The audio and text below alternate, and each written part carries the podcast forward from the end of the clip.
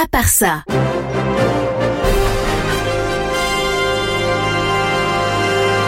Le non essentiel de l'info en pas continu.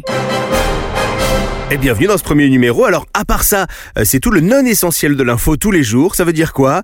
Bah, ça veut dire que si demain une troisième guerre mondiale éclate, clairement, vous verrez passer une ogive nucléaire par la fenêtre avant que j'en parle. hein. par contre, pour tout ce qui est championnat du monde de cracher de noyaux de cerise, là vous êtes au bon endroit. Aujourd'hui, c'est donc le 9 janvier. Et vous savez ce que c'est aujourd'hui? Eh ben, c'est la journée mondiale de la Corse. Enfin, mondiale, euh, surtout en Corse. hein. J'ai vérifié, c'est une journée mondiale très très peu mondiale.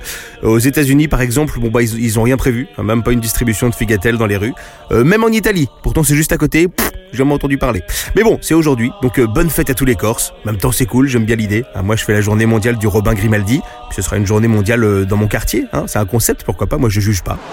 J'aimerais vous parler de la nouvelle petite phrase de Macron aussi. Alors pas celle où il a dit qui aurait pu prévoir la crise climatique, non parce que celle-là elle- déjà elle commence à dater, puis en plus c'est vrai, qui aurait pu prévoir? Moi chaque année je me fais engueuler parce que je suis à la bourre pour faire mes cadeaux de Noël.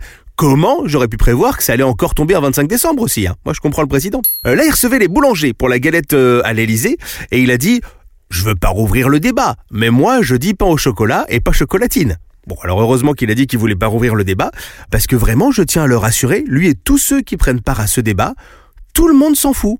Hein, vraiment, tu peux appeler ça un turbo coin-coin si ça te fait plaisir. Euh, la moitié des glaciers vont disparaître avant la fin du siècle, ça va faire monter les océans, ça va faire disparaître des villes entières. Donc vraiment, pain au chocolat ou chocolatine, franchement, balèque. Et puis j'aimerais finir avec une belle histoire qu'on a vue un peu partout sur les réseaux ce week-end. Un monsieur qui s'appelle Alain et qui est allé euh, dans un distributeur de monnaie pas loin d'Aix-en-Provence dans le sud de la France. Il y trouve une enveloppe avec 350 euros, soit quand même l'équivalent euh, d'une journée de facture d'énergie cet hiver, c'est quand même pas mal. Et ben, vous savez ce qu'il a fait Alain? Il a contacté les médias des Bouches-du-Rhône pour trouver le propriétaire de cet argent. Et avec l'aide des caméras de sécurité de la banque, ils ont euh, retrouvé l'identité du propriétaire de l'enveloppe.